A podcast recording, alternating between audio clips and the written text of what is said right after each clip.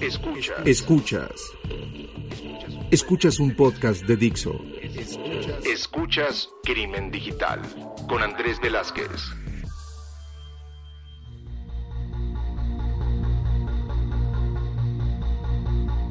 ¿Qué tal amigos? Bienvenidos a esto que es Crimen Digital, su podcast de ciberseguridad, delitos informáticos, todo lo que tiene que ver con el cibercrimen.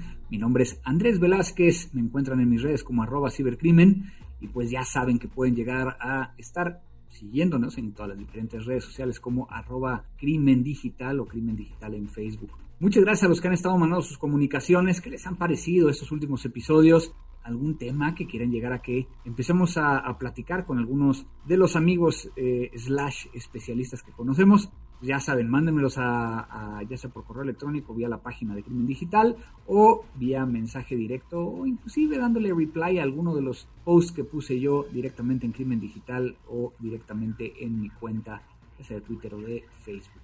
Pues estamos en un episodio más, prácticamente a la mitad del año, después de todo un año de pandemia. Y el día de hoy me acompaña alguien que yo conocí hace muchos años, que de hecho hace un par de semanas, si no prácticamente estamos hablando del mes, me invitó precisamente a uno de sus, de, las cosas que él hace, eh, que ya ahorita nos platicará, y para platicar del tema de, delitos informáticos, y bueno, pues ahora lo tenemos aquí en Crimen Digital. César, muchísimas gracias por estar aquí con nosotros. No, muchísimas gracias a ti, Andrés, por la invitación. Encantado de estar aquí con todos eh, para platicar de varios temas muy interesantes el día de hoy.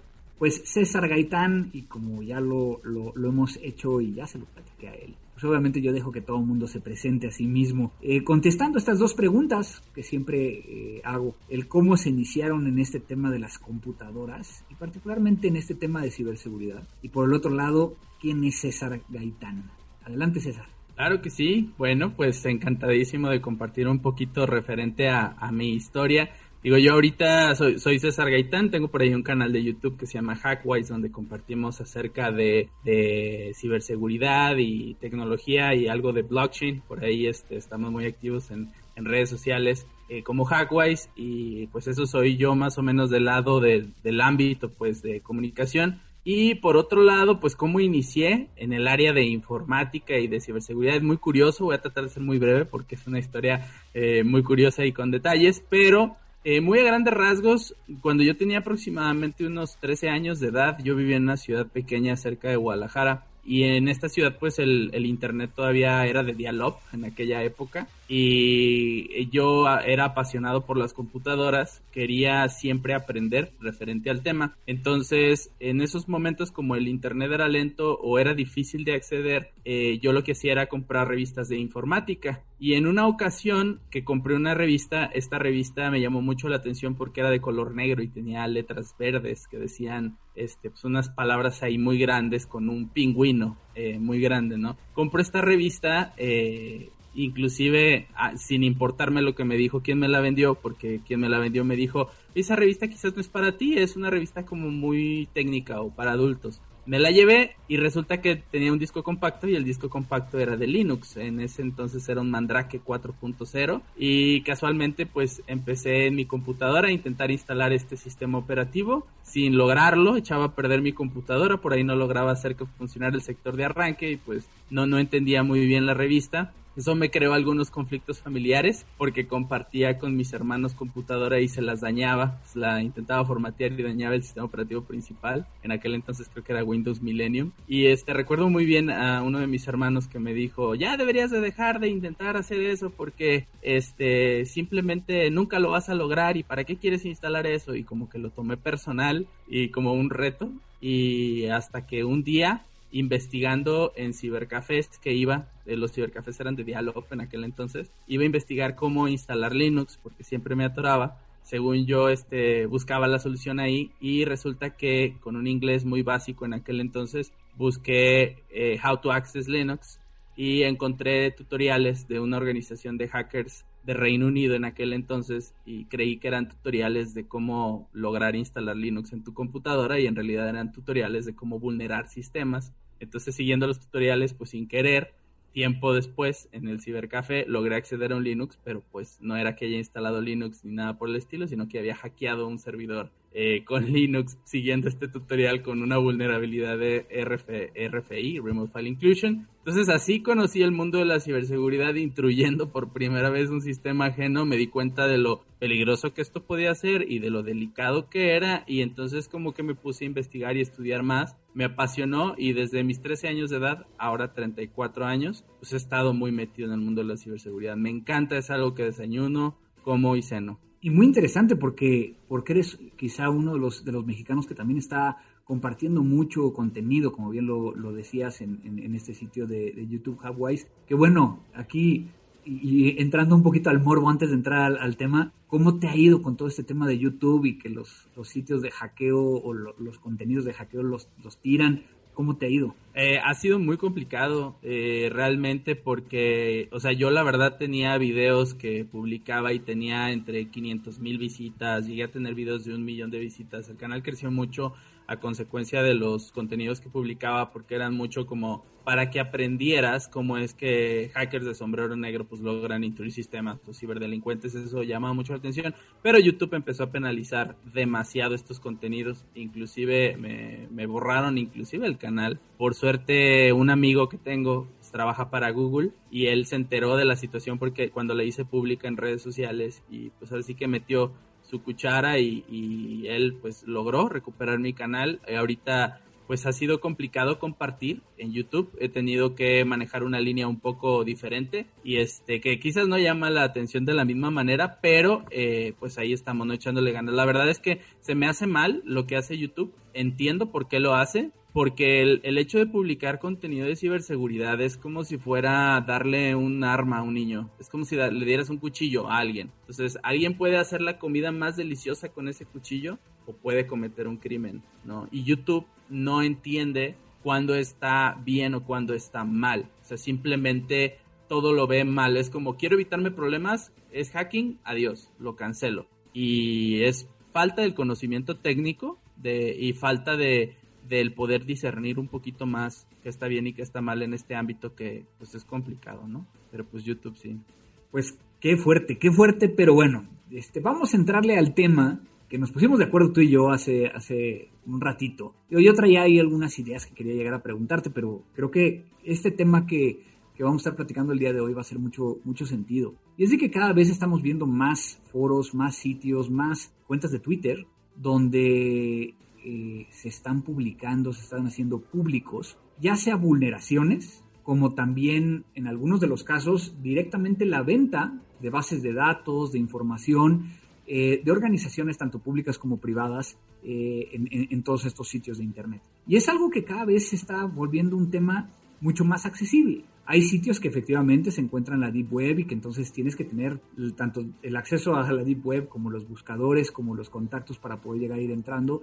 Digo, que ya no es como aquella época donde tú sabías perfectamente cuáles eran los, los sitios que estaban dedicados específicamente a carding o el tema de las tarjetas de crédito que algunos otros, cuando ahorita, ¿no? Me ha tocado ver algún par de sitios que se encuentran completamente en internet, que inclusive un, periodista puede llegar a acceder y ver información. ¿Qué podemos llegar a empezar como a, sentar la base? ¿Qué, está sucediendo? Y no sé y no sabría decirte si, están, si lo tendría que preguntar como qué está sucediendo en el underground o que desaparecería el underground o que ya estamos mezclados con el underground. Interesante. Yo creo que lo que está pasando ahorita es que ya la información es tan solicitada y es tan de fácil acceso, estamos tan globalizados e hiperconectados que realmente ya encuentras la información en todos lados. Es que hay gente que, que hay gente que no se preocupa por su seguridad y simplemente publica las cosas. O sea, realmente ahorita puede ser que estemos navegando en redes sociales y encontremos eh, algún amigo o conocido que publica o republica esta información que es filtrada o confidencial sin entender el tipo de repercusiones legales que puede haber contra ellos. O sea, ya o no saben, o sea, por desinformación lo hacen, o lo saben, pero creen que no es posible o que no les va a pasar o no les importa. O sea, y como también tenemos a, gente muy joven en Internet, que quizás no tienen esta supervisión de los de sus padres o de adultos, a veces la gente joven es la que está propagando estas bases de datos, por increíble que parezca. A veces la gente joven, por conseguir algunos este, skins en Fortnite, está consiguiendo tarjetas que que para ellos son tarjetas que están en internet cuando son tarjetas robadas, o sea, y se escudan muchas veces en soy pequeño, soy menor de edad, no me pueden hacer nada y pues sí, pero tarde o temprano llegan a la mayoría de edad y pues ahí empiezan los problemas porque ya están bien amañados, ¿no? Entonces creo que estamos ante muchas situaciones que generan esto, ¿no? El, el que ya sea de tan fácil acceso. Ahora, sí es cierto que mucha información está públicamente en Internet, pero también es cierto que hay cierta información que es más difícil de acceder y ahí es donde sí alguien tendría que acudir a la deep web, dark web, etcétera, ¿no? Obviamente estamos hablando de sitios como, digo, no voy a decir el nombre completo, pero como Ride, ¿no? Este, creo que los que sepan a qué me refiero en, internet pueden llegar a, encontrarlo. Hay algunos sitios en la, en la, deep web donde, y, para los que no a lo mejor no, nunca se han metido a estos sitios, ¿Qué son? O sea, ¿cómo, ¿cómo podríamos llegar a explicarlo esto? Y, voy a hacer un pequeño paréntesis. ¿Por qué te pregunto a ti esto? Porque sé que tú, precisamente, parte de lo que haces es que si vas a compartir algo, que si vas a, a, entrar a estos sitios, pues te documentas para poder llegar a ver qué tipo de información es este, y, y demás, ¿no? Pero entonces, ¿de qué estamos hablando? Porque para que no se confunda, con el hecho de que cualquier persona puede llegar a compartir algo, ¿no? O sea, estamos hablando de normalmente información que fue obtenida de una forma, y no voy a decir ilícita, ¿no? Pero de una forma no de las formas convencionales. Entonces, ¿de qué estamos hablando? Claro, bueno, cuando estamos hablando de estos foros, digo, para aquellos que quizás no les tocó por ahí en los años noventas, estaba muy de moda eh, los foros, ¿no? Y había plataformas de diferentes nombres donde la gente pues simplemente instalaba estas aplicaciones web para poder generar comunidad y compartir eh, a través de tópicos o temas este, cierta información, ¿no? Los foros eh, hoy en día pues se han visto eh, se han dejado de utilizar relativamente, pero hay algunas cosas, por ejemplo, en las comunidades de ciberseguridad o en, o en ciertos tipos de comunidades todavía existen estas plataformas y una de ellas, como la que bien comentas, de filtración de información, pues es esta de RAID. Y básicamente lo que ellos hacen es muy simple, o sea, hay usuarios, cualquier usuario, cualquier persona puede ir y registrarse. Una vez que se registra, eh, puede compartir información o acceder a la información. Y en estos foros se ven dos tipos de, de información filtrada regularmente. Hay información que sí viene de procedencia ilícita, o sea, sí es robada, sí es información que por alguna situación como un ransomware a veces que mandan ciertos este, grupos delictivos a dirigidamente organizaciones logran capturar esta información y pues hacen por ahí a veces una amenaza de que si no pagan N cantidad de criptomonedas, pues esta información va a ser filtrada. A veces las compañías no hacen el pago del ransomware, que, que, por cierto, si alguna vez les cae un ransomware, lo peor que pueden hacer es pagarlo. Hay que evitar que esto suceda más bien, pero el pagarlo pues es generar que esto siga sucediendo, que estos grupos delictivos sigan robando información. Pero bueno, roban la información, van y la publican, eh, inclusive a veces después del pago de, de, lo que ellos este, buscaban, ¿no? Entonces, este, publican esta información y así es como llega a los foros. Esa es como una de las eh, ramas de cómo va del lado, digamos, delictivo. Pero por otro lado, hay informaciones eh, o hay bases de datos que se entregan, se propagan en estos foros, que realmente no es robada, es información pública, pero es información compilada de recompilada de maneras a veces quizás no tan convencionales. Son las famosísimas bases de datos scrapeadas, que básicamente, por ejemplo, no sé, a veces dicen, se filtró la base de datos de Facebook de quién sabe cuántos millones de usuarios. Resultó que un grupo de personas expertas en, tecnología, en programación específicamente, pues simplemente fueron y empezaron a, navegar a través de sistemas automatizados Facebook y empezaron a crear bases de datos con nombres, direcciones, con toda esta información que está pública en redes sociales y generar una base de datos, ¿no? Y hay, hay gente que cree que a veces estas bases de datos son de cosas robadas cuando a veces simplemente son scrapeadas. Entonces, este, eh, todas estas bases de datos se encuentran en foros como el que mencionamos y normalmente el origen de la información pues tiene muchas razones, tiene muchas aristas de por qué se hace, ¿no? A veces es porque hay usuarios que quieren eh, ganar dinero con la información, entonces venden estas bases de datos, a veces es porque tienen otro tipo de intereses como utilizar las bases de datos de manera personal para este, realizar ataques dirigidos, buscar personas de interés o organizaciones, entre muchas otras razones más, pero más o menos por ahí va. Y entonces de ahí han estado sucediendo dos cosas. Por un lado, cada vez vemos más cuentas en, redes sociales que simplemente lo que están haciendo es un copy-paste de esos posts diciendo vulneraron a tal y vulneraron a tal, sin validar realmente que eso esté sucediendo, ¿no? De hecho, acaba de suceder hace un par de meses que información de una institución financiera, pues sí, sí era información, pero era de 2005, 2010 y que realmente, pues digo, sí, eh, y hay que poner en, su justa dimensión, ¿no?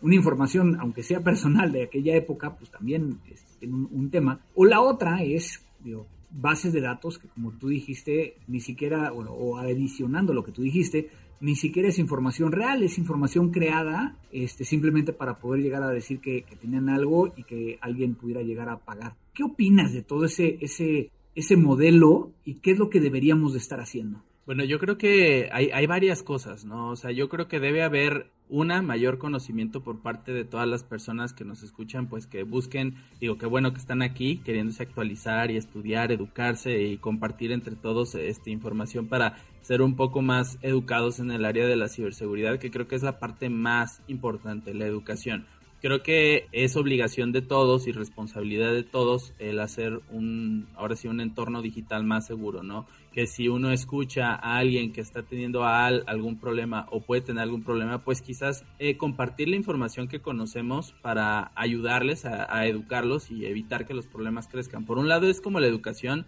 civil de ciberseguridad, o sea que todo el mundo debería pues saber ya que es un phishing. O sea, ¿cómo es posible que estemos en los 2000 y todavía haya personas que estén cayendo con una postal de gusanito y les roben el Facebook cuando gusanito ya ni existe, ¿no? Por decir algo, este, etcétera. Entonces creo que esa educación básica es este importante. Creo que todos aquellos que estamos muy metidos en el área de seguridad, creo que está muy padre darnos el tiempo de ayudar a educar a la gente pequeña, a todas estas personas que empiezan a meterse un poquito más de lleno, para que generaciones, pues ahora sí que las generaciones nuevas empiezan a estar más educadas y los problemas de, ciberseguridad más básicos se eliminen. Por un lado eso. Y por otro lado, las organizaciones creo que se tienen que preocupar más. Por ejemplo, es increíble que al día de hoy muchísimas organizaciones tengan respaldos en los equipos que están siendo respaldados. Es increíble que no los tengan, por ejemplo, off-site. Entonces es importante que, que revisen esas cosas. También es increíble que haya empresas que no tienen pues las metodologías, procesos o tecnologías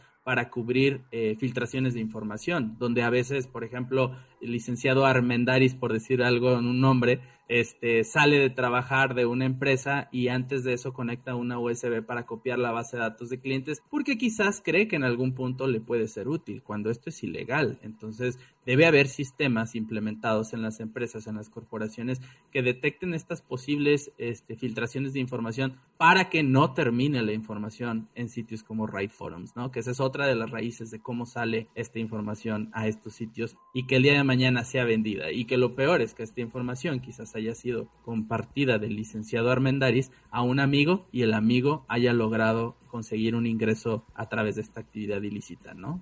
Ahora, todo eso, eso es la parte preventiva, pero cuando lo vemos específicamente de, de ese hecho, ¿no? O sea, ¿qué, ¿qué, opinas específicamente de aquellos que, que pueden ser desde un medio, ¿no? Que se mete ya diciendo que es como experto y que entonces encontré este, o estuve monitoreando el Internet para encontrar una base de datos de una institución financiera o, de una entidad del gobierno y, los vulneraron y aquí está la base de datos, que, en muchos de los casos ni siquiera lo están validando. O sea, ¿qué deberíamos estar haciendo ahí en, ese, en esos casos? Sí, yo creo que validar las fuentes, o sea, hay que cuidar a quién seguimos y adicional a eso, pues escuchar varias perspectivas, ¿no? De la situación pues este, si hay un tema que llama la atención referente a alguna filtración de información, pues ver qué más se está diciendo en, en algunos otros eh, sitios, portales o algunas otras personas, ¿no? La verdad es que creo que eh, los medios, así como las personas, los comunicadores que compartimos información referente a esto, pues también este, se gana cierta reputación conforme la información que estás eh, compartiendo es comprobada por la audiencia, porque es bien chistoso, o sea, por ejemplo, en mi caso, pues voy muy dirigido a personas que o están iniciando en el ámbito de la ciberseguridad o ya están metidos y la verdad es que las personas que ya están metidos en la área de ciberseguridad te hacen notar claramente cuando te equivocas, ¿no? Y creo que es bien importante como uno, como comunicador, si es que llega a haber un problema de comunicación, pues inmediatamente hacer esa fe de, de ratas y, poner, ¿sabes qué? Este, actualización, ¿no? Este, la información no fue obtenida así, fue obtenida así, y esto fue lo que pasó y bla, bla, bla. Y todo eso te ayuda a, una, a mejorar eh, como medio de comunicación y dos, a que las personas confíen más en ti. Porque también es cierto que a veces cuando sale una nota o, cuando a veces este, sucede algo, pues la información es muy poca. Entonces pasa el tiempo y te das cuenta de muchas otras cosas más, ¿no? Por ejemplo, ahorita hay casos muy interesantes que han estado sucediendo referente al filtro de filtración de información que al inicio se creían que eran ciertas cosas y pues terminaron siendo completamente cosas mucho, muy diferentes. Ahorita si quieres platicamos del caso de Colonial Pipeline, que creo que puede ser un tema muy interesante para la audiencia. Y por último, por ejemplo, comentar hace poco, como lo que les decía, de que hay bases de datos que a veces son escrapeadas y no son filtraciones. Hubo una supuesta filtración muy grande de Facebook, cuando en realidad simplemente había sido información escrapeada, o sea, información que cualquier persona puede acceder. Y ahí es importante aclarar esos puntos cuando se conozca la información correcta, ¿no? Y, yo creo que, tiene mucho que ver con, esto que, decías al inicio, ¿no? A final de cuentas, quien comparte también esta información, a lo mejor sin validarla, podría llegar a estar también cayendo en una situación, digo, no de delito, pero, pero que pudiera llegar a estar afectando a otros, ¿no? Eh, y demás, ¿no? Digo, me interesa mucho a lo mejor platicar de este tema que, acabas de, de comentar, ¿no? Vemos que el ransomware cada vez más hace uso de estos foros o a veces de sus propios foros, sus propias páginas, para poder llegar a eh, dar a conocer que tuvieron la oportunidad de, afectar, vulnerar y cifrar la, información de una organización. Digo, lo hemos visto en casos como la Lotería Nacional aquí en México, algunas entidades en otros países de América Latina, e inclusive, como bien comentabas, el caso de Colonial Pipeline en Estados Unidos, que, es eh, una organización que es privada, pero que su principal cliente es el gobierno, se considera como infraestructura crítica y puede llegar a, estar moviendo cerca del 45% del combustible del lado este de Estados Unidos y que se vio afectado precisamente por un ransomware. ¿Y cómo nos enteramos de, ese tema? Creo que fue una mezcla entre que sí, Colonial Pipeline salió a decir tengo una afectación, como también el hecho de que apareció la página eh, en internet donde DarkSide, este, un ransomware eh, de Ransomware as a Service estaba colocando ahí cierta información y, la presión y, todo esto. Pero no nada más se queda ahí, porque al final de cuentas sí, el, uso de estos foros te sirve para poder llegar a dar a conocer que efectivamente hubo una vulneración y aunque Colonial Pipeline hubiera dicho, no, yo no fui, pues estás viendo lo que está pasando en, en estos foros y que en muchos de los casos estamos asumiendo que es información cierta por el tipo de contenido y demás. Pero ¿qué otras afectaciones o qué otras cosas podrían llegar a estar vinculadas a esta, a esta situación del Colonial Pipeline? Digo, ahora sí que aunque hubiera querido Colonial Pipeline este que no se supiera, pues era imposible por diversas razones como las que mencionaste, pero también pues, hubo desabasto de gasolina. Entonces mucha gente dijo, ¿por qué hubo desabasto? Bueno, es que apagaron sistemas porque no sabían este cómo controlar la situación que les estaba sucediendo, ¿no? Lo que pasó con ellos fue muy curioso. Un, un empleado eh, porque ya es información que ya públicamente se hizo oficial. Básicamente un empleado que trabajó para ellos tenía, ahora con la pandemia muchísimas personas empezaron a trabajar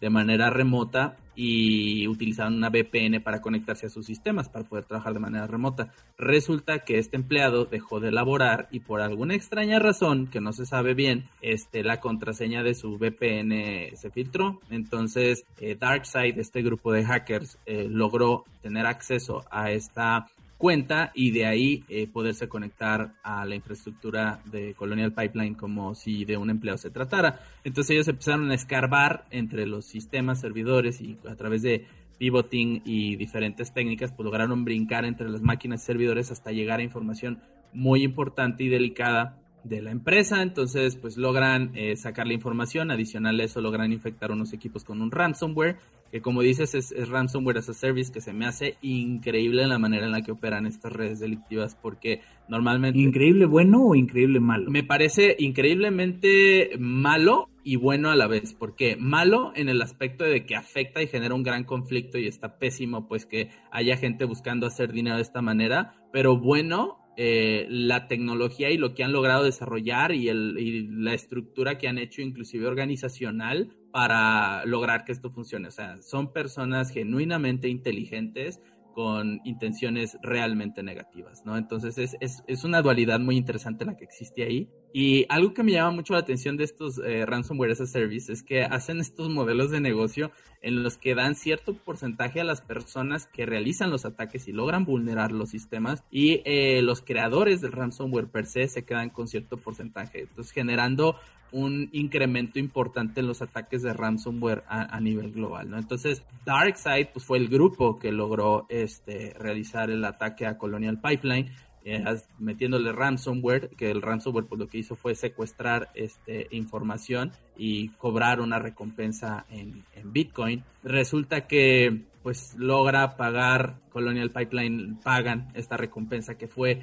para todos aquellos que nos escuchan, la pequeña cantidad de 4.4 millones de dólares pagaron en recompensa y este fue bien interesante porque el FBI estuvo involucrado tiempo después en la investigación y lograron este, realizar la trazabilidad de las transacciones. Por ahí uno de los integrantes de DarkSide tuvo la maravillosa idea de mandar eh, parte de esos bitcoins a Coinbase y otras este, exchanges que son americanas y pues Coinbase y todos los exchanges para todos los que nos escuchan regularmente tienen eh, KYC que son este Know Your Customer que son estos procesos en los que para uno utilizar estas eh, casas de intercambio de criptomonedas eh, uno tiene que dar su identificación y validar su identidad y demás. Entonces de esta manera, como las empresas son americanas, el FBI pues simplemente solicitó el histórico del usuario con la dirección Bitcoin tal y este y así fue como dieron con uno de los integrantes de DarkSide y así fue como entonces lograron acceder a las llaves privadas donde estaba el dinero en bitcoins de todo el robo de los 4.4 millones de dólares y regresó el dinero a sus propietarios y DarkSide se metió en problemas, ¿no? Increíble porque a final de cuentas eso genera movimientos y, como, como lo hemos platicado en otras ocasiones, todo está interconectado. Porque entonces en el momento en que el FBI tiene acceso y, recupera el dinero, ¿qué, es lo que le pasa? Porque es otra de las áreas que a ti te apasiona, el tema de criptomonedas. ¿Qué pasó con el Bitcoin? Sí, este, ahorita hemos tenido una situación muy curiosa con las criptomonedas porque estamos como en un proceso de este, de adopción masiva donde empieza a haber muchas eh, noticias positivas y negativas y demás. En el mundo de las criptomonedas hay un término muy común que se le dice FUD, F-U-D, que es este Fear, Uncertainty and Doubt, que es básicamente es lo que el miedo que a veces eh, tiene la gente que está metido en el mundo de las criptomonedas y al escuchar eh, noticias negativas o positivas pues de la criptomoneda o de las criptomonedas pues hay una reacción automática en el mercado no en el caso del hackeo de Colonial Pipeline cuando se supo que habían logrado incautar estos millones de dólares a DarkSide, pues muchísima gente mal informada creyó, por alguna extraña razón, que el FBI tenía la capacidad de hackear carteras de Bitcoin, o sea, lograr acceder a los fondos de cualquier persona que tuviera Bitcoin y eso hizo que muchísimos inversionistas o personas que habían comprado criptomonedas pues empezaran a vender por el FOD y empezaron a vender, vender, vender y empezó a bajar eh, de manera importante el precio del Bitcoin y por ende de todas las criptomonedas porque el Bitcoin es como si fuera el dólar, hablando de nuestra economía actual, en el, en el aspecto de que es como la principal, por así decirlo, como la economía más fuerte. Y entonces cuando el Bitcoin baja, todas las demás bajan en automático porque es como el par padre, por así decirlo, como así el peso contra el dólar, etcétera, ¿no? Y fue una de las razones este, por las cuales bajó el, el precio del Bitcoin. Ahora, toda esta información la conozco porque, como les digo, bueno, a mí una de las cosas que me gusta hacer mucho es validar eh, y realmente estar seguro de lo que se dice que, sea cierto y cómo fue que sucedió. Eh, la información es completamente pública. El FBI eh, publicó un documento, un PDF, donde muestra su investigación e inclusive apunta las direcciones de Bitcoin del ataque y de cómo estas direcciones fueron mandando el dinero hasta estos exchanges. Está la información de las direcciones de Bitcoin parcialmente, ahora sí que vetada o, censurada, por así decirlo, para que, pues no, no, este, por la privacidad, ¿no? Que pueda existir de, los exchanges y demás. No se ha dicho públicamente a qué exchanges se mandó el dinero, pero sí se sabe públicamente que los exchanges participaron en la investigación y entregaron la información y las llaves privadas de los usuarios este, donde estaban estos bitcoins incautados, ¿no? Pero sí, como bien lo dices, mi estimado Andrés, todos estos mundos están conectados y me, se me hace muy apasionante que el mundo de la ciberseguridad y de las criptomonedas al día de hoy estén a nada de distancia, porque pues es de los dos mundos que más me, me apasionan. ¿no? Y fue increíble cómo, cómo en mayo este, las criptomonedas se fueron para abajo, este, ya están en proceso de, de, irse recuperando poco a poco, digo, para que no se espanten los que nos están escuchando, pero sí, digo, como un caso como este puede llegar a, también a estar afectando las, las criptomonedas. Creo que lo que dices es muy, muy importante muy válido, ¿no? En muchos de los casos, pues el poder llegar a estar validando la información, así como cuando se validan las noticias que, que pasan en, en los periódicos, pues también todo este tema de las vulneraciones, las vulnerabilidades y demás, pues más, que nada vulneraciones, el poder llegar a tratar de buscar y confirmar que efectivamente es, para que no estemos tampoco eh, en una posición donde estemos con el tema de ahí viene el lobo, ahí viene el lobo y pues nunca llega el lobo cuando lo que está sucediendo realmente es otro, ¿no? Pues tú sabes bien que el tiempo siempre es todo un tema cuando hacemos estas grabaciones. ¿Algo más que quieras llegar a agregar antes de que tengamos que despedirnos? No, pues nada más este agradecerte muchísimo la invitación, Andrés, y pues compartirle a toda la audiencia que nos escucha. Pues estamos en contacto a través de redes sociales, me pueden encontrar como Hackwise en YouTube y como Hackwise MX en Facebook y en Twitter, ahí estamos para que también estén pues ahora sí que informados con lo último en tecnología y ciberseguridad y obviamente pues aquí con el buen Andrés Velázquez, no dejen de seguirlo en sus redes sociales en Twitter porque comparte muy buenas notas referentes a todo esto de lo que acabamos de platicar, ¿no? Muchísimas gracias por el cebollazo, qué, padre plática que nos permite llegar a entender desde otra perspectiva todo este tema y y creo que, que, como bien dices, de esta parte de investigar y la información que, que pudo llegar a entregar el FBI, ahorita me, me, quedé pensando mientras estabas eh, comentando lo de las redes sociales, cómo también el desconocimiento puede llegar a afectar monetariamente o criptomonetariamente la situación, ¿no? El hecho de que estas personas piensen que el FBI puede llegar a tener acceso cuando realmente no lo tiene, pues también genera estos cambios. Pues muchísimas gracias César por estar el día de hoy con nosotros aquí en Crimen Digital. Un gusto, gracias por la invitación. Pues una gran plática, una gran charla el día de hoy con César Gaitán. Síganlo en sus redes sociales para que también métanse a su canal de YouTube este, sé que anda ahí preparando otras cosas fuera de YouTube para que no se lo censuren. Entonces este, también están ahí pendientes. Y pues muchas gracias a todos los que nos están escuchando. Les recuerdo que nos vemos aquí cada 15 días. Síganos en nuestras redes sociales, arroba crimen digital. Y pues gracias a Vero, gracias a Dixo por ayudarnos a editar, producir y subir este podcast a las redes para que todos ustedes lo puedan llegar a escuchar. No me queda más que decir que gracias a todos los que nos escuchan y esto fue Crimen Digital. Crimen Digital.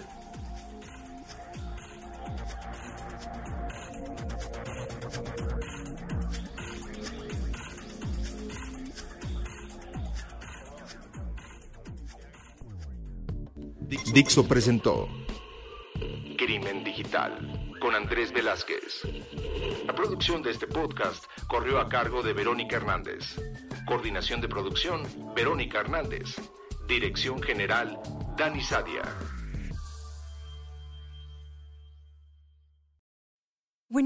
Mealtime inspiration, it's worth shopping Kroger, where you'll find over 30,000 mouthwatering choices that excite your inner foodie. And no matter what tasty choice you make, you'll enjoy our everyday low prices, plus extra ways to save, like digital coupons worth over $600 each week. You can also save up to $1 off per gallon at the pump with fuel points. More savings and more inspiring flavors make shopping Kroger worth it every time. Kroger, fresh for everyone. Fuel restrictions apply.